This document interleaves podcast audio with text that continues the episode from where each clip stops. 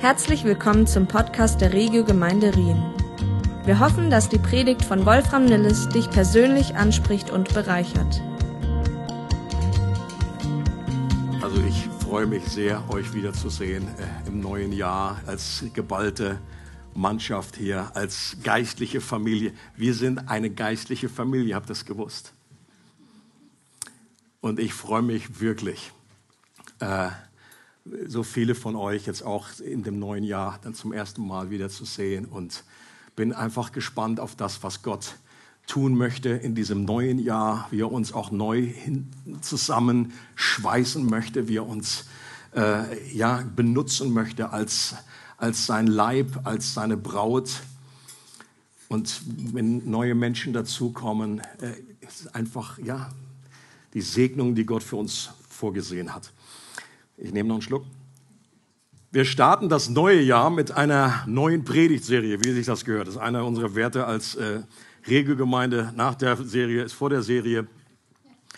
Und, äh, und an insgesamt sieben Sonntagen wird diese Serie noch geht, ist für unsere Verhältnisse eher, eher, eher eine kurze Serie. Eher schnuckelig und äh, überschaubar. Und äh, wir haben die Serie genannt, jetzt kommt es gleich, Trommelwirbel von eurer Seite, Trommelwirbel bitte. Ja. Werte tragen. Werte tragen. Was verbirgt sich hinter diesem ominösen Titel? Was sind das für geheimnisvolle Symbole, die dort unten sind? Und was um Himmels willen machen die Tonschuhe auf dem Flyer?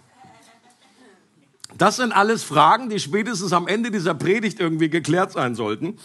Untertitel der Serie gibt es auch noch. Den kann man nur lesen, wenn man einen flexiblen Nacken hat. Da steht unsere gemeinsame Kultur. Ein wunderschönes Wort, ein Wort, das mich in den letzten Jahren mehr und mehr begleitet hat. Culture, Kultur. Was ist das? Was bedeutet das? Was bedeutet das in einer christlichen Gemeinde? Was ist die Kultur als Bürger des Himmelreichs? Wir haben ja verschiedene Länder hier und Kulturen vertreten und es geht im Reiche Gottes nicht in allererster Linie darum, dass wir irgendwie eine deutsche Kultur bauen, dass wir hier eine Schweizer Kultur bauen, dass wir aus was auch immer für eine Kultur, sondern dass wir eine himmlische Kultur bauen. Wir sind in allererster Linie Bürger des Himmels. Und natürlich ist es völlig in Ordnung, wenn Gemeinden unterschiedliche Prägungen haben. So eine Schweizer Gemeinde in der Schweiz ist, die wird nicht unbedingt so sein wie eine Gemeinde in den Philippinen, das ist völlig klar.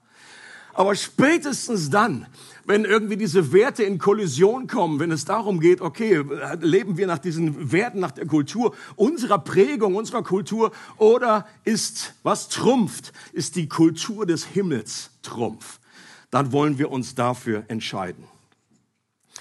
Und die Frage nach den Werten, nach der Kultur, stellt die Frage nach, was prägt uns als Gemeinschaft von Nachfolgern Jesu? Was gehört zu unserer allgemeinen DNA? die im Grunde alle christlichen Gemeinschaften teilen. Und was ist vielleicht ein besonderes Kennzeichen dieser Gemeinde? Der besondere Stallgeruch der Regio-Gemeinde. Der nicht per se besser oder schlechter ist als die anderen, der ist einfach anders. Gibt ja das schöne Sprichwort nicht an, nicht böse, sondern anders. Es gibt unterschiedliche Vielfalt, auch in, innerhalb der Gemeindewelt. Und das finde ich einfach so stark, dass wir als Regelgemeinde, wir haben eine eigene Kultur. Und das ist auch gut so. Der Begriff Kultur stammt ursprünglich aus der Landwirtschaft wobei man ein Stück Land abgesteckt hat, also begrenzt hat auch, und das dann kultiviert wurde. Das kennt man heute auch noch, gibt's Monokultur und so weiter. Ähm, das geschah, indem man dann definiert hat, was da wachsen soll und was da nicht wachsen soll.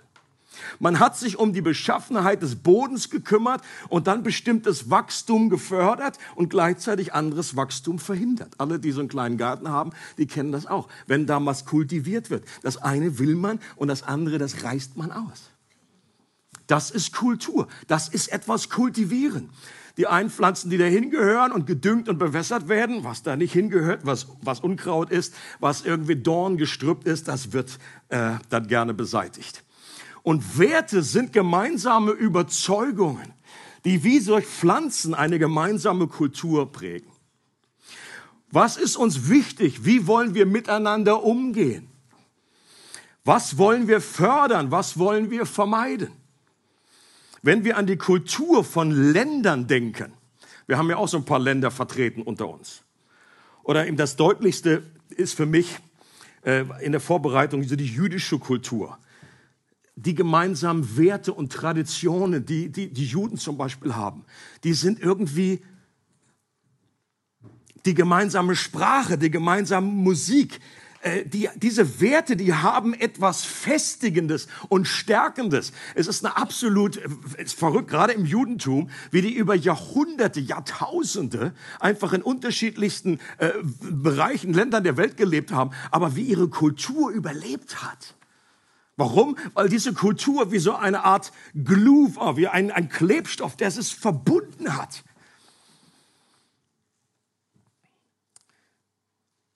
Werte sind wie dieser Klebstoff, der eine Kulturstabilität und Zusammenhang verleiht. Und das ist die eine Bedeutung des Titels, Werte tragen. Also dieses Tragen kann man betonen in, in, in der Hinsicht, dass es ja etwas Tragendes ist, Stabilität äh, bildet.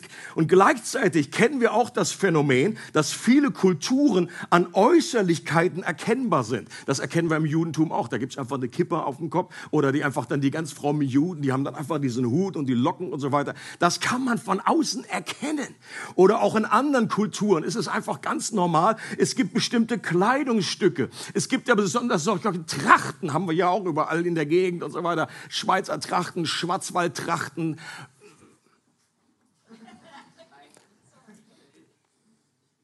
Oder irgendwelche Subkulturen, die Skater, zu denen habe ich nie gehört. Oder die Hip-Hopper, zu denen erst recht nicht. Aber die hat man erkannt. Da hast du eine gewisse Hose angehabt, da hast du eine gewisse Cappy aufgehabt, da warst du Skater, da warst du Hip-Hopper. Und in dieser Hinsicht kann man diese Überschrift eben auch verstehen, dass man betont, Werte tragen. Dass wir diese Werte, die wir haben, die uns ausmachen, dass wir sie eben auch äußerlich tragen, wie ein Kleidungsstück. Dass es sichtbar wird. Dass dass, dass die zu unserer Person dazugehören, dass wir die Werte verinnerlicht haben und dass wir sie auch ausleben. Und das ist das aller, allerbeste, was uns passieren kann. Es gab ja mal, oder es gibt immer noch irgendwie so einen gewissen Trend, man definiert so äh, als Gemeinde seine Werte oder auch irgendwie irgendeine Firma, die, äh, die definieren ihre Werte. Und was manchmal passiert ist, dass man die schön aufschreibt auf so ein Stück Blatt Papier, da hat man dann ein paar Werte und dann steckt man die irgendwie in eine Schublade und sagt, boah, haben wir abgehakt, jetzt haben wir unsere Werte. Und alle sagen Halleluja und gehen weiter und nichts passiert. Das ist so ein Papiertiger. Und das Beste, was passieren kann, ist, dass man in eine Gemeinschaft hineinkommt und dass man die Werte erkennt, ohne dass man sie vorher gelesen hat. Und das ist mir persönlich zum Beispiel passiert oder auch eine Gruppe von uns, als wir in Bedford waren in der Gemeinde. Die haben äh, haben wir erst viele, viele Monate später haben wir dann mal so eine Liste ge ge gelesen von den Werten, die sie mal irgendwann vereinbart haben. Äh, ein, ein Wert war zum Beispiel Großzügigkeit. Den Wert wusste ich nicht, aber den Wert hat man einfach erlebt und hat man ihn gesehen, weil sie ihn getragen haben. Im Englischen sagt man so schön, eine Person carries this value. Sie trägt das. Sie identifiziert sich damit, da ist eine Person. Und Großzügigkeit, die haben uns da großzügig bedient, die haben mal einfach Dinge aufgefahren. Und das war einfach, die Großzügigkeit war spürbar. Und das wünsche ich mir auch. Und das erleben wir auch als Gemeinde. Einer, einer typischen Werte bei uns, die immer wieder gesagt werden, dass dieses Zusammenhalt, diese Verbundenheit, dieses familiäre, dass das Menschen einfach auffällt. Da, da, beim Begrüßungsteam, die sagt nicht, hier sind die Werte, die wir haben. Guckst du guckst du an und dann, so, sondern sie, sie kommen und sie sagen, sie entdecken etwas, da lebt etwas, wenn es gut läuft. Sie erleben etwas und dann hinterher hören sie vielleicht, boah, das ist ja einer der Werte.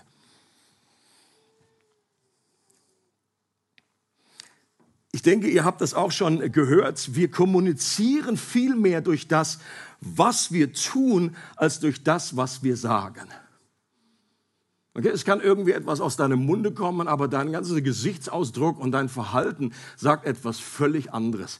Und dann hören Menschen einfach viel mehr das, was du tust oder wie du einfach dich gibst, was du irgendwie ausstrahlst, vielleicht auch nonverbal, als das, was du mal irgendwie behauptet hast. Gibt ja den schönen Spruch, mit dem, was wir tun, können wir das entweder unterstreichen oder durchstreichen, was wir gesagt haben. Und das liegt nicht weit auseinander. Ein Kind nimmt Dinge auf, die es gelehrt bekommt. Es wird aber vor allem durch eine Kultur geprägt, in der es lebt. Okay? Es ist ja interessant, dass man, wenn man eine neue Sprache lernt, dann muss man richtig irgendwie Vokabeln bimsen und das auswendig lernen und so weiter. Ein kleines Kind, das muss irgendwie nicht in Französischkurs oder es muss, wenn es, also als französisches Kind, oder wenn es in der Schweiz aufwächst oder in Deutschland, musst du nicht sagen, boah, heute setzen wir uns hin als Eltern und heute ist Deutsch dran. Es kriegt es einfach mit von alleine. Es nimmt diese Kultur auf, es nimmt sie an, ist irgendwie wie in der Luft, es wird geprägt. Im Englischen gibt es einen schönen Ausdruck, das heißt, Culture is rather caught than taught. Culture is rather caught than taught. Heißt übersetzt, Kultur wird in erster Linie wie aufgenommen. Das, da steckt man sich wie an, wie mit diesem Art Virus. Und es wird nicht in erster Linie gelehrt, sondern das fliegt einfach an dich dran und du, du, du nimmst es auf. Und als ich mich am Donnerstag für den Input beim Allianz Gebetsabend vorbereitet habe, da ist ein Abschnitt aus der Apostelgeschichte für den Tag dran gewesen und der auch super genial für diesen Kickoff dieser Serie passt heute. Und äh, das lesen wir zusammen. Apostelgeschichte 2, Verse 42 bis 47. Was das Leben der Christen prägte, waren die Lehre, in der die Apostel sie unterwiesen, ihr Zusammenhalt in gegenseitiger Liebe und Hilfsbereitschaft, das Mahl des Herrn und das Gebet. Jedermann in Jerusalem war von einer tiefen Ehrfurcht vor Gott ergriffen. Und durch die Apostel geschahen zahlreiche Wunder und viele außergewöhnliche Dinge. Alle, die an Jesus glaubten, hielten fest zusammen und teilten alles miteinander, was sie besaßen. Sie verkauften sogar Grundstücke und sonstigen Besitz und verteilten den Erlös entsprechend den jeweiligen Bedürfnissen an alle, die in Not waren. Einmütig und mit großer Treue kamen sie Tag für Tag im Tempel zusammen. Außerdem trafen sie sich täglich in ihren Häusern, um miteinander zu essen und das Mahl des Herrn zu feiern und ihre Zusammenkünfte waren von überschwänglicher Freude und aufrichtiger Herzlichkeit geprägt. Sie priesen Gott bei allem, was sie taten und standen beim ganzen Volk in hohem Ansehen. Und jeden Tag rettete der Herr weitere Menschen, sodass die Gemeinde immer größer wurde. Leute, dieser Abschnitt gibt uns einen absolut spannenden Einblick in die gelebte Kultur der ersten Gemeinde in Jerusalem die sich nach der Pfingstpredigt von Petrus formiert hat. Die Gemeinde war ja an einem einzigen Tag, das muss man sich auch mal auf der Zunge zergehen lassen, können wir mal überlegen, wie das bei uns wäre. An einem einzigen Tag ist diese Gemeinde von 120 Personen auf 3120 Personen angewachsen. Kannst du dir vorstellen, dass das auch gewisse Probleme mit sich einherbringt? So nach dem Motto, du bist jetzt einfach, du darfst dich jetzt über die 30 hier kümmern. Und kurze Zeit später kamen dann noch nochmals 2000 Menschen dazu, bis er auf 5000, über 5000 angewachsen ist. Und genauso dramatisch wie dieses Wachstum, genauso dramatisch war auch diese neue Reich Gottes Kultur, dieser, dieser neuen Gemeinschaft. Und auch wenn das alles Juden waren, da am, am, Anfang gab es noch keine, keine Heiden, die kamen dann erst später dazu. Das waren alles irgendwie Juden oder Leute, die zum Judentum übergetreten sind die haben plötzlich erkannt, dass Jesus der Messias ist, der Sohn Gottes. Und ihr ganzes Denken haben sie im Licht dieser zentralen Wahrheit verändert. Das nennt die Bibel Umkehr. Ihre Gedanken, es gab so eine Sinnesveränderung. Sie haben plötzlich erkannt, was sie vorher im Judentum ihr ganzes Leben geglaubt haben. Jesus ist der wahre Messias. Er ist der Gott, der Mensch geworden ist. Und plötzlich mussten sie all das, was sie vorher irgendwie gelernt hatten, neu erkennen, neu aus diesem Blickwinkel, wie Jesus so diesen Emmaus-Jünger gezeigt hat, dass das ganze Alte Testament, es geht um mich, es geht um mich, ich bin überall dort. Und sie ließen sich taufen. Auch das war für Juden damals eine unglaubliche Herausforderung. Taufen ließen sich damals Heiden, die einfach zum, zum, zum, zum jüdischen Glauben übertreten wollten. Aber damit mussten auch die Juden einfach anerkennen, nein, wir brauchen diesen Jesus, um errettet zu werden.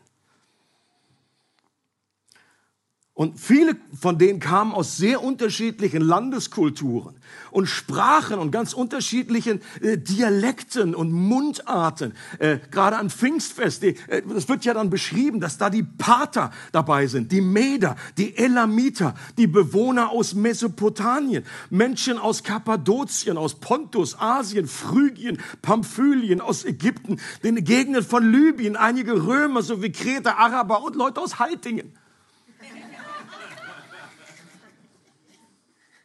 Ah, nee. Ist jetzt irgendwie reingerutscht. Bei uns würde die Liste ja ähnlich klingen, bei uns jetzt in der Gemeinde. Nicht ganz so äh, vielleicht viel gefächert oder nicht ganz viele Zungenbrecher dabei. Menschen aus der Schweiz, Menschen aus Deutschland, aus England, aus Österreich, aus Nicaragua, aus Spanien, alle Mannen, aus Maulburg, Menschen aus Adelboden und der Ostschweiz weiß nicht, ob Berner Oberland auch unter uns ist oder Zürich. Wenn, dann herzlich willkommen. Unterschiedliche, ich habe sicherlich nicht alle Nationalitäten jetzt aufgezählt. Und wir denken ja manchmal, Mann, Mann, Mann, was sind wir Multikulti? Leute, ich sage euch, das ist alles nix im Vergleich zu der ersten Church, von denen, die da alle zum Pfingstfest gekommen sind, dann sich einfach begehrt haben durch eine Preach und dann plötzlich waren sie Teil von dieser Gemeinde. Und später, als dann die Heiden noch dazu kamen, da wurde es erst noch mal richtig spaßig. Und wir denken manchmal, meine Güte, unsere größte Herausforderung ist es, Leute aus Basel und Zürich zusammenzubringen. Sagt, das ist einfach nothing. Das ist nothing. Im Vergleich zu einem Juden, der sein ganzes Leben gehört hat, geh nie bloß nicht in das Haus eines Heiden und dann plötzlich sitzt du da mit dem am Tisch und musst einfach Wackelpudding essen. Nicht, dass das die Herausforderung war, aber mit jemandem, und selbst Petrus hat das später nicht richtig hinbekommen und ist dann nochmal abgehauen. Und obwohl das ein so bunter Haufen war, verbindet sie plötzlich eine neue Himmelskultur. Verbinden sie neue Werte. Das ist dieses Tragen, diese eine äh, Bedeutung dieses Wort. Da trägt etwas, das bringt eine Festigkeit, das bringt Stabilität, das verbindet miteinander, das schweißt zusammen. Und ich gehe mal so ein bisschen durch, durch diesen Bibelabschnitt. Sie hatten einen Hunger danach, mehr von Gottes Wesen und seinen Plänen zu verstehen. Und sie liebten es, wenn die Apostel über Jesus lehrten. Die waren absolut, die, die konnten gar nicht genug davon kriegen. Sie blieben beständig und sagten, Petrus, erzähl noch mehr, erzähl noch mehr, als du damals übers Wasser gelaufen bist. Erzähl noch mehr von der Bergpredigt. Das ist amazing. Sie wollten von diesem Jesus hören, das war absolut gottzentriert. Sie liebten es, Zeit miteinander zu verbringen. Leute, das ist, finde ich, so herausfordernd. Sie trafen sich, da steht dieses böse Wort, täglich. Ich habe im Griechischen nachgeguckt, das steht wirklich täglich da. Da kommt man nicht drum rum. Und dann noch in den, also in dem Tempel und in den Häusern und Leute, und das freiwillig. Das ist der größte Clou. Mir ist jedenfalls kein Gebot von Jesus bekannt, dass er da irgendwo verordnet hätte, liebt einander und trefft euch jeden Tag. Das steht einfach nicht in meiner Bibel. Das wollten die so.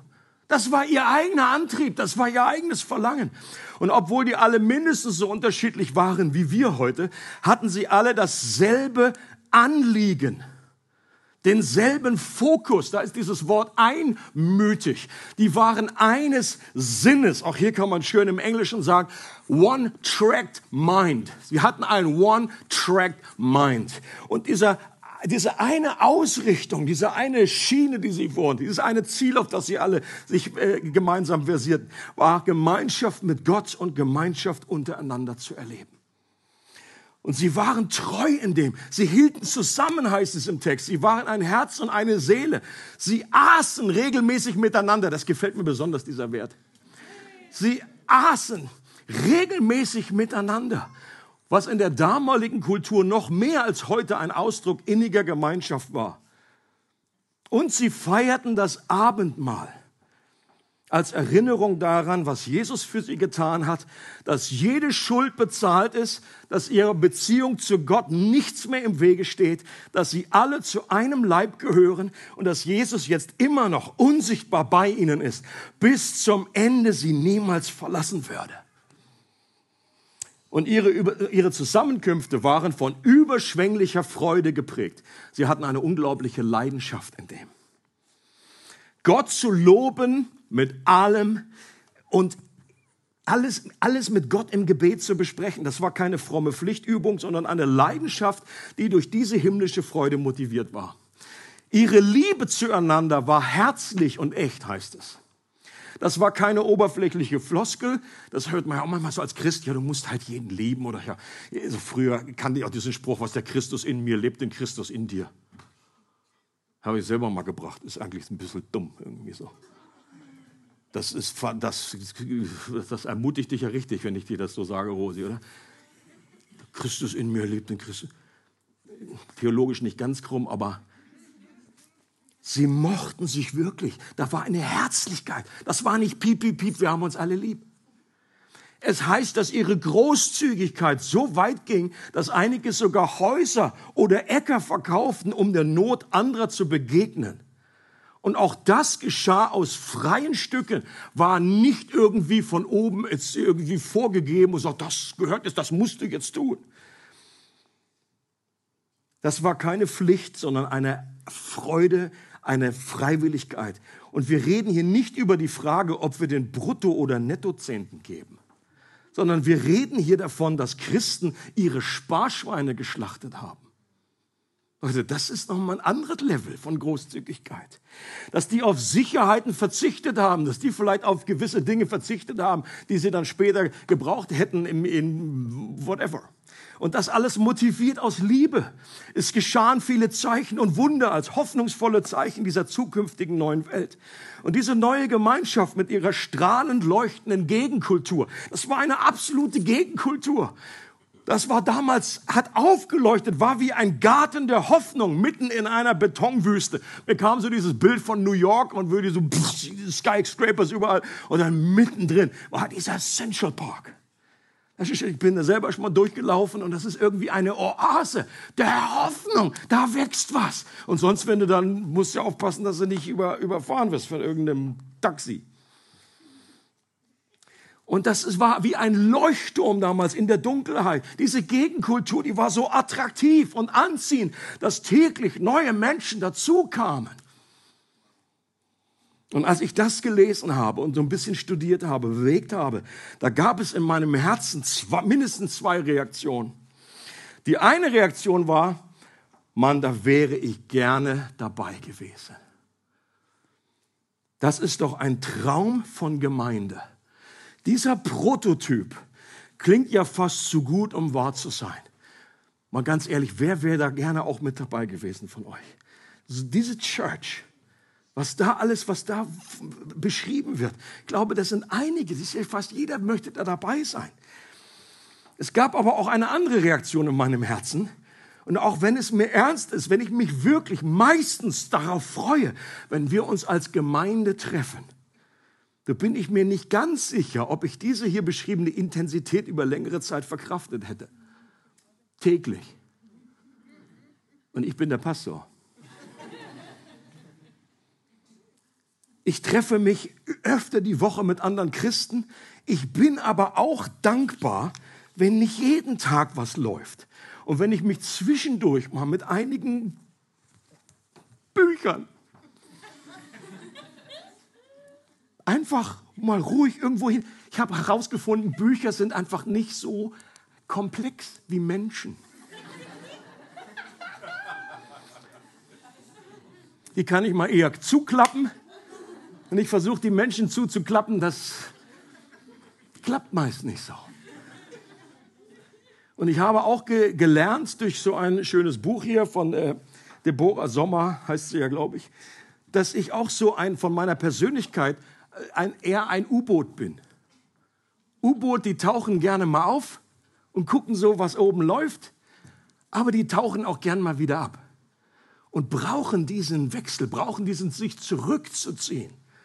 U-Boot-Typ. Ich bin eigentlich, ja, dummer, weil ich stehe, ich bin eigentlich eher introvertiert, auch wenn ich ab und zu mal auf der Bühne stehe. Und ein anderer Punkt, ich bin mir auch nicht bei dieser ganzen Großzügigkeit und dass sie da Sachen verkauft haben, da habe ich dann persönlich gedacht, als ich an meinem Schreibtisch saß und mein Aerophon neben mir, da war ich nicht so sicher in dem Moment, wie schnell ich bereit wäre, mein Aerophon zu verkaufen, wenn das Geld jemand anderen mehr hilft. Du verkaufst natürlich gerne dein Aerophon, weil du keins hast. Du darfst an dieser Stelle, Aerophon ist einfach ein Platzhalter. Etwas, was dir lieb ist, was dir am Herzen, äh, dass du gerne mein Aerophon verkaufen würdest, das ist mir auch klar. Meine Frau vor allen Dingen. Obwohl man das Ding ja mit Kopfhörern hören kann, aber das Klappern der Tasten, das geht halt auch irgendwie so. Und mir scheint es ja nicht alleine so zu gehen. Leute, dieser Grad an Hingabe und Begeisterung füreinander scheint doch für viele Gemeinden in weiter Ferne, wenn wir mal ganz ehrlich sind. In unseren Gefilden hier in Europa, da riechen wir ja schon fast Erweckungsluft, wenn wir es hinbekommen, uns einmal die Woche regelmäßig am Sonntag zu treffen. Okay, wenn das einfach halbwegs läuft, da rufen wir schon Revival is in the house. Da merke ich schon, wie so ein neues Buch kommt. Revival in the Regio. The Five Steps to Erfolg trotz Corona. Vielleicht liegt aber auch genau da der Fehler, dass wir uns gar nicht mit der ersten Gemeinde auf diese Art und Weise so vergleichen können und auch nicht vergleichen sollten. Zum einen war da eben auch nicht alles Gold, was glänzte. Und es gab auch damals Probleme und Herausforderungen. Die werden einfach, die werden an anderen Stellen dann schon beschrieben. Zum Beispiel Korintherbrief, wo es auch eine der ersten Churches ist, die Paulus selber gegründet hat, sage ich immer äh, gern an der Stelle als korinthische Vorbild, wo wir manchmal so einfach äh, sagen, ach, wie schön war das, so sentimental zurückblicken. Die ersten Gemeinden, wie wunderbar sie zusammen waren. Ja, äh, da wird beschrieben, wie einfach die beim Abendmahl, beim Essen alles den, Sklaven weggefressen haben, dass die nichts mehr gekriegt haben, weil sie später kommen mussten und dass die äh, komplett äh, besoffen einfach dann zum Abendmahl gekommen sind. So, das war die erste Gemeinde. Das gehörte auch dazu. Da war auch nicht alles nur Heiliger Geist, womit die gekocht haben. Da war auch viel Wasser dabei. Und eines der Stories, die kommt ja dann direkt danach, gerade im Zusammenhang mit Großzügigkeit, wo Ananias und Sapphira tot weggetragen wurden, beerdigt wurden, weil sie den Heiligen Geist belogen haben. Leute, das gehört auch dazu. Okay? Wenn ich so frage, wer möchte dabei sein? Und alle, yeah, yippie, yippie. Okay, spätestens, wenn vielleicht einer mal rausgetragen wird, weil es einfach eine Ehrfurcht ist. Weil wir einfach, deswegen gehört das zusammen, diese Ehrfurcht. Zeichen und Wunder, das übernatürlich, wenn wir das wollen, dann müssen wir eben auch diese Heiligkeit Gottes ganz neu wollen. Dass wir nicht sagen, ja, jeder verbiegt ja die Wahrheit so ein bisschen. Leute, das finde ich so krass, diese. Und, und, und Petrus sagt ja ausdrücklich, ihr hättet das nicht geben müssen. Es war eure Entscheidung. Niemand hat euch gezwungen, das Geld zu geben. Aber ihr durftet den Heiligen Geist nicht belügen. Sie haben so getan, als wäre das alles gewesen, äh, was sie, was sie gegeben haben. Dass sie nichts zurückbehalten hätten. Und außerdem liegt es doch auf der Hand, dass das die Initialzündung damals war, die Geburtsstunde von etwas nie Dagewesenem. Einige Tage zuvor war Jesus in dieser Stadt von den Toten auferstanden. Heute machen wir uns das bewusst, das ist erst 40 Tage her gewesen. Da ist Jesus auferstanden von den Toten. Und der ist da rumgelaufen, der ist nicht nur einfach, der ist über 40 Tage lang, ist er vielen Menschen erschienen. Er hat mit denen gesprochen. Die haben zusammen gegessen. Plötzlich ist er dann wieder weg gewesen. Dann pff, war er wieder da. Und dann Jesus, äh, wo waren wir stehen geblieben? Ich hatte da noch eine Frage. Ja. Er ist auferstanden, der ultimative Beweis, dass er der verheißene Messias und König ist. Und Jesus öffnet ihnen damals die Augen für diese neue Dimension des Reiches Gottes. Dann fährt er in den Himmel auf, wird als König der Könige und Herr aller Herren intronisiert. Und an diesem besonderen ersten Pfingstfest wurde Gottes Geist in einer Art und Weise auf seine Nachfolger ausgegossen, die es im alten Bund so noch nie gegeben hat. Das gab es einfach nicht, dass der Geist Gottes so über alles Fleisch gekommen ist. Männlein, Weiblein, Sklave, Ho König, wie auch immer, alles durch alle Schichten hindurch, durch alle Sprachen, völlig egal. Und kein Wunder, dass zu der Zeit alles besonders frisch und begeisternd war. Die waren nämlich alle frisch verliebt. Die hatten kollektive Schmetterlinge im Bauch. Da hat's nur so geflattert. Die waren trunken im Geist, wie ja auch direkt am ersten Abend im Pfingst. Äh, Petrus fängt seine Predigt so an, Leute, die sind nicht alle Hacke. Das ist doch erst früh am Morgen. Die sind nicht besoffen. Die sind voll des, voll des Geistes. Den Begriff Hacke kennt man ja nicht so, oder? Ich kenne den ja auch nur vom Lesen. Sie waren so voll dieser Liebe, trunken von Liebe und Begeisterung über diesen Herrn. Und diese Liebe zu Gott schwappte über in eine Liebe untereinander. Ich persönlich habe dieses Verliebtheitsgefühl, diese Schmetterlinge nicht nur mit meiner Frau erlebt, sondern auch damals, als mir Jesus auf meiner Reise durch Australien zum ersten Mal begegnet ist. Damals konnte ich auch nicht genug kriegen von biblischer Lehre. Damals musste man ja noch Kassetten kaufen. Ich wollte ständig Zeit mit Gott und anderen Christen verbringen. Eine himmlische Freude bestimmte mein Leben und Gebet und Lobpreis und Großzügigkeit war keine Pflichtübung, sondern ein Vorrecht und irgendwie normal. Einerseits ist es, glaube ich, nicht angebracht und auch nicht hilfreich, wenn man sich in einer unguten Weise ständig mit dieser Zeit der Verliebtheit vergleicht, als müsste ich jetzt heute nach 30 Jahren Christ sein, noch genauso sein. Liebe verändert sich. Liebe reift. Liebe ist nicht ständig im Honeymoon-Modus. Ich glaube auch nicht, dass das von Gott so vorgesehen ist. Obwohl wir alle das Jesu-Wort im Ohr haben, in der Offenbarung, dass wir zurückkehren sollen zur ersten Liebe und die ersten Werke tun.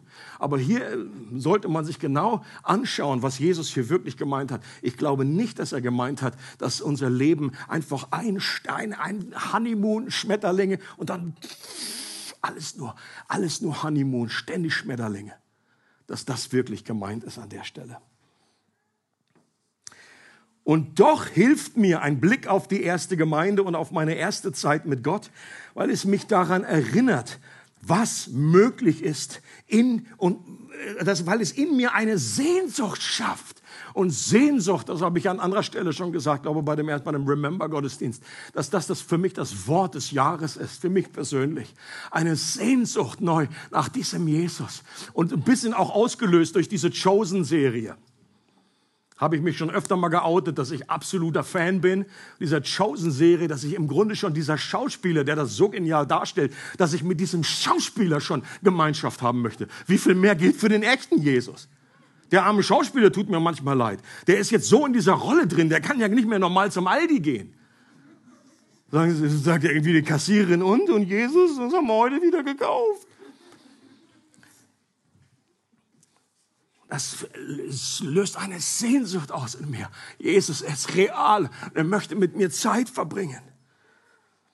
Ein Lesen solcher Texte soll uns nicht bedrücken und sogar verdammen, sondern unsere Aufmerksamkeit auf das richten, was den entscheidenden Unterschied macht. Und die ersten Christen in Jerusalem, die waren wohl kaum reifer als wir. Die waren ja gerade erst zum Glauben gekommen. Das waren Babys. Die waren schon länger im Judentum unterwegs, aber die sind an dem Tag erst Christen geworden. Die waren auch nicht aus sich heraus hingegebener oder eifriger, die waren im wahrsten Sinne des Wortes einfach begeisterter weil sie gerade frisch vom Geist erfüllt waren. Und da heißt es hier auch, jede Seele war von einer heiligen Ehrfurcht erfüllt. Gott war gegenwärtig und das war der Unterschied. Durch den Heiligen Geist war Gott da. Das hat den Unterschied bei ihnen gemacht und das kann auch heute den Unterschied bei uns machen. Das ist eine Erfahrung, die auch Christen und Gemeinden wieder neu erleben können, die schon einige Zeit mit dem Herrn unterwegs sind. Solche Zeiten der Erfrischung, der Erquickung und Neubelebung hat es in der Kirchengeschichte immer wieder gegeben. Christen und Gemeinden, die wenig Hunger nach dem Wort Gottes haben, nach Gebet, nach Gemeinschaft haben, erhalten nicht dadurch mehr, indem wir den Druck erhöhen und ein schlechtes Gewissen verbreiten und uns in gesetzlicher Weise zu mehr Hingabe ermahnen. Kennt ihr auch diese Versuchung oder wenn ihr das schon erlebt habt, so, ne? Lies mal wieder, komm mal wieder. War schon lange nicht da. Oh. Sei mal wieder dabei, ein bisschen mehr Großzügigkeit. Leute, das geht, bei, bei, mir funktioniert das auch nicht. Bei mir funktioniert das so lange, bis ich aus der Tür raus bin und dann huh, halt wieder vergessen. Das ist auch nicht die Art und Weise. Natürlich gibt es ein positives sich ermutigen, zusammen anfeuern und auch mal ermahnen im richtigen Sinne. Aber Leute, nicht auf eine gesetzliche Art und Weise sondern indem wir vor allen Dingen immer wieder zur Quelle kommen und uns wieder ganz neu vom Heiligen Geist begeistern lassen. Paulus ermutigte damals die Christen in Ephesus und ich glaube, er würde die Christen in Rien auch dazu ermutigen, wenn er einen Brief an uns geschrieben hätte. Immer wieder heißt es, voll des Geistes zu werden. Werdet immer wieder voll des Geistes. Und noch einmal sage ich, Werdet immer wieder voll des Geistes. Das hätte er, glaube ich, nicht nur gesagt bei der, bei der Freudenthematik, sondern auch hier, weil das zusammengehört. Werdet immer wieder voll des Geistes. Und es gibt ja in dieser Thematik unterschiedliche Positionen, theologische Überzeugungen, äh, äh, ob, du, ob du diese Erfüllung mit dem Heiligen Geist als die Wiedergeburt siehst oder ob das ein separates Erleben ist. Ich glaube, äh, da, da braucht man gar nicht so lange stehen bleiben und ewig theologisch äh, sich da die Köpfe einhauen, sondern ich glaube, alle Christen, können sich eins machen mit dieser Überzeugung, dass wir immer wieder voll des Heiligen Geistes werden sollten. Amen. Diese, diese Stelle aus Epheser 5, die spricht doch wirklich alle an. Offenbar brauchen wir diese ständige Auffüllung und Erfrischung, sonst würde das ja keinen Sinn machen, dass Paulus sagt, werdet immer wieder voll. Der berühmte Erweckungsprediger erkennt diese Story, die meisten, die zur Gemeinde gehören. Die, für die zwei Gäste sage ich es gern nochmal. Der berühmte Erweckungsprediger D.L. Moody wurde gefragt, ob er an die Erfüllung mit dem Heiligen Geist glaubt. Und er sagte, ja, aber ich bin nicht ganz dicht. So, und dieses nicht ganz dicht sein, das zeichnet mich aus, das zeichnet uns alle aus. Wir sind in dieser Hinsicht nicht ganz dicht. Ich finde es absolut faszinierend, dass dieselben Christen, die beim ersten Pfingstfest in Jerusalem in solch dramatischer Art und Weise mit dem Heiligen Geist erfüllt wurden, also mit allem Pipapo, also mit Feuerflamme obendrauf, mit Wind, mit äh, Trunkenheit, mit äh, äh, Sprachen, äh, die dann irgendwie verstanden wurden von allen, unglaublich dramatisch. Dieselben Christen wurde kurze Zeit und zwei Kapitel später später schon wieder, haben schon wieder Ähnliches erlebt. Da sind Petrus und Johannes entlassen worden aus dem, aus dem Gefängnis und da betete die ganze Gemeinde, äh, die Erde erbebte und was geschah? Sie wurden alle mit dem Heiligen Geist erfüllt. Und dann frage ich mich, oder der typische Deutsche fragt sich, pff, Mann, Mann, Mann, war das nötig nach zwei Kapiteln? Die waren doch eben gerade noch randvoll. Man kann es auch übertreiben. Das ist eine Überbetonung hier. Nein, die, sie waren auch nicht ganz dicht, selbst die, die am Anfang, die waren nicht ganz dicht. Jesus selbst hat gesagt, wenn nun ihr, die ihr böse seid, euren Kindern gute Gaben zu geben wisst, wie viel mehr wird der Vater, der vom Himmel gibt, den Heiligen Geist geben denen, die ihn bitten. Hier wird auch von einer Beziehung zwischen Kind und Vater berichtet, dass wir den Vater bitten, wenn du auch schon Kind Gottes bist, um ein Mehr an Heiligem Geist.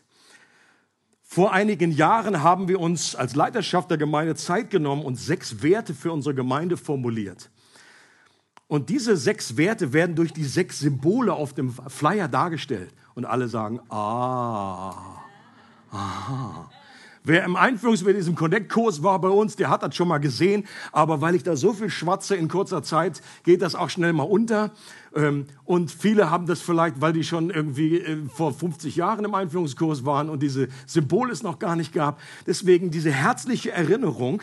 Ähm, hier werden sie mal gerade eingeblendet, die sechs Werte, die wir so ausgedrückt haben. Gott zentriert, leidenschaftlich, engagiert, verbunden, großzügig und hoffnungsvoll. Und für jedes dieser Werte gibt es hier unten diese, ein schönes Symbol. Das eine ist das erste Gott zentriert, das Herz ist leidenschaftlich, diese Pfeile, es geht um ein engagiertes Christentum, dann ein verbundenes, eine Gemeinschaft, dann eine Großzügigkeit mit diesem Geschenk und hoffnungsvoll ist dieses Plus. Hoffnungsvoll, wir sind ein Leuchtturm der Hoffnung, eine Stimme der Hoffnung. Und als ich das mir angeschaut habe, auch in diesem Abschnitt, den wir gelesen haben in der Apostelgeschichte, ich war neu begeistert, dass wir alle sechs Werte in der Beschreibung der ersten Gemeinde in Jerusalem wiederfinden. Ich war, ich sage, Halleluja, that's good news. Das sollte aber auch nicht überraschen auf der anderen Seite, weil wir uns die Werte ja nicht aus den Fingern gesaugt haben.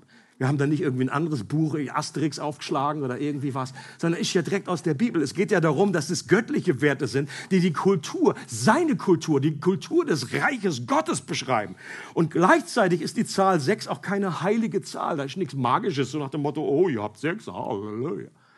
Das könnten auch fünf sein oder sieben. Das heißt auch nicht, dass da nicht noch ein anderer Wert genauso wichtig sein könnte. Aber irgendwann muss man halt auch aufhören, weil sechs schon schwer sind zu, zu merken. Und wir werden uns an den kommenden sechs Sonntagen jeweils einen Wert genauer anschauen, um uns wieder bewusst zu machen, was wir als Gemeinde darunter verstehen und wie wir die Werte, wie diese Werte uns tragen und wie wir diese Werte tragen können. Amen. Und das ist eine gute Erinnerung für ältere Regiohasen, und auch natürlich für diejenigen, die noch nicht so lange dabei sind. Und Leute, ich, wir brauchen Erinnerung und Wiederholung. Wir brauchen das. Es kann nicht immer sein, dass man irgendwie was Neues, ich, wenn du überlegst, wie oft hat Jesus sicherlich dasselbe gesagt. So viel Teaching ist da in den Evangelien auch nicht für dreieinhalb Jahre. Und dann auch die, die, mein Sohn ist ja auch, gehört ja auch zu denen, dann ist immer so, Papa, den, den Spruch noch einmal bringst und ich, ich, den, der Christus in mir liebt den Christus in dir nicht mehr. Hör auf damit. Nur einmal noch die Taube erwähnst, die du auf dem Balkon fast erschossen hättest. Oder diese Geschichte nochmal. Ich halte es nicht mehr aus. Und manchmal geht es mir selber so, Alter, ich, ich, das, das kann ich nochmal bringen. Das habe ich vor drei Jahren schon gepredigt. Und der Geist Gottes mich sagt, ja, Ulfi, ich, Bergpredigt war auch öfter und diese, dieses Gleichnis und so weiter. Das, wir brauchen Wiederholung. Es geht nicht darum, dass wir irgendwas Neues gehört haben. Wenn du ein paar Jahre Christ bist, wenn du fünf Monate Christ bist, hast du wahrscheinlich die Eckpunkte verstanden, hast du alles gehört. Wenn du immer nur sagst, ich will was Neues, was Neues, ja, einfach, es geht darum, die Dinge umzusetzen, die wir schon wissen. Und eine wichtige Voraussetzung für eine gemeinsame Kultur ist eine gemeinsame Sprache. Eine gemeinsame Sprache, gemeinsame definierte Bezugspunkte. Und einerseits sind die Werte, die sind so grundlegend, dass sie zu jeder christlichen Gemeinschaft passen würden. Also das würde mich jetzt überraschen, wenn jetzt Leute sagen, also jede Nachbargemeinde nebenan, also nee, so wird Gott zentriert, da können wir nichts anfangen. Nee. Also Leidenschaft, pff, hör mir auf, geh mir weg. Und dennoch wird jede Gemeinde ihre Werte etwas anders betonen, besonders zusammenstellen, definieren und mit besonderen Geschichten verbinden. Dafür ergibt sich, dadurch ergibt sich eine spezifische Kultur, die uns eben auch als Regelgemeinde besonders prägt. Und es wäre sicherlich einseitig, wenn wir dabei das Wirken Gottes so sehr betonen, als wenn das zu diesem Prozess äh, dann so ein Selbstläufer wäre und wir komplett raus sind aus der Verantwortung nach dem Motto, oh, nur wenn der Geist fällt, dann wird alles, läuft alles von alleine. Jesus hat gesagt, dass zu diesem Prozess der Jüngerschaft gehört, das war eines seiner letzten Worte an seine Jünger, dass wir einander zu Jüngern machen, zu Nachfolgern, dass wir Lernende sind. Deswegen ist eine der wichtigsten Voraussetzungen ein lernwilliges Herz. Das ist das Erste, was ich suche in einem Christen. Das ist, besteht bei mir, auf, bei mir selbst und auch bei anderen, ist absolut oberste Priorität. Du kannst kein Jünger sein, kein Lernender, wenn du irgendwie sagst, ich will gar nicht lernen. Und dass nicht andere irgendwie dir irgendwie hinterher so und dich irgendwie motivieren sollen, was zu lernen, sondern du sollst dem Lehrer folgen. Du sollst ein Verlangen haben zu lernen. Und Jesus hat gesagt, macht zu Jüngern alle Völker und lehrt sie, alles zu befolgen, was ich euch geboten habe.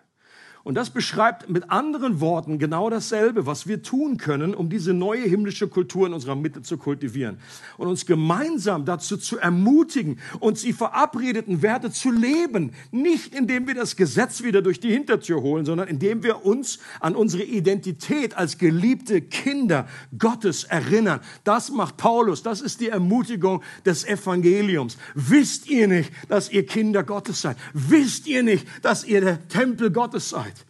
Oder wenn Menschen einfach diese Werte vergessen haben. Ähm, oder erinnert sie an ihre Würde, erinnert sie daran, wer, wer in euch wohnt. Und deswegen diese, diese neue Schöpfung, diese neue Kreatur, du bist ein Sohn Gottes, du bist eine Tochter Gottes. Deswegen gehören diese alten Klamotten nicht mehr zu dir. Zieh die neuen Kleider an, trag die neuen Werte. Und das ist ein Riesenunterschied, als wenn wir versuchen mit irgendwelchen Geboten und Gesetzen, das macht man aber nicht, aber so, du kommst schon mal wieder, kommst schon mal wieder. Aber gleichzeitig dürfen wir auch nie vergessen, die Werte und die himmlische Kultur sind in erster Linie eine Einladung, uns vom Himmel selbst durchdringen und prägen zu lassen. Denn nur in der Verbindung mit Jesus und durch die Kraft des Heiligen Geistes wird das überhaupt erst möglich sein. Sind wir uns da einig? Deswegen auch jeder Wert, den wir vorstellen, es geht immer darum, dass es etwas, was Gott in uns schafft.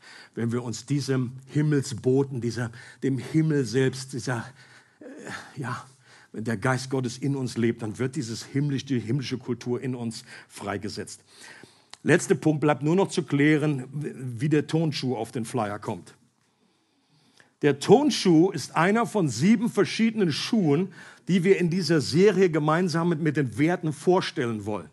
Jeden Sonntag kommt ein Schuh dran, und natürlich kommt dann an einem Sonntag zwei Schuhe dran, weil es sieben Schuhe sind und nur sechs Werte. Einfach nur für alle Mathematikversessenen unter uns, die jetzt irgendwie abhängen. Also, und da, zum Beispiel gibt es Tonschuhe, es gibt Hausschuhe, es gibt Gummistiefel und es gibt Flipflops und noch weitere äh, Schüchen. Was hat es damit auf sich? Sie symbolisieren jeweils einen unterschiedlichen Stil, die gute Botschaft weiterzugeben. Das ist eines der zentralen Symbole der Schuhe, der Bereitschaft, das Evangelium weiterzubringen. Diese Schuhe, wie, wie schön sind sie, wie freudig sind diese, die, die Schuhe, die Füße dieses Boten, der diese frohe Botschaft bringt. Und sie, und sie symbolisieren eben unterschiedliche Stile. Und es geht darum aufzuzeigen, wie vielfältig und bunt das Spektrum ist und die Möglichkeiten sind, die Hoffnung weiterzugeben, die in uns sind, dass sich jeder je nach seiner Begabung und seiner Persönlichkeit mit ein oder zwei Stilen besonders identifizieren kann und dass deutlich wird, dass Evangelisation nicht nur so aussieht, sondern so aussieht. Ich mach's noch mal. Nicht nur so aussieht. Rosi macht mit so dass es ein breites Spektrum gibt, dass wir da nicht in eine Verengung kommen und sagen, Leute, das ist unser gemeinsamer Auftrag, einer unserer Werte. Und jeder darf sich einen Schuh äh, aussuchen und sagen, das ist meins, in diesen Schuhen laufe ich und so bringe ich das Evangelium weiter. Es freut uns, dass du heute zugehört hast. Für weitere Predigten, Informationen und Events besuche unsere Gemeindewebseite www.regiogemeinde.ch.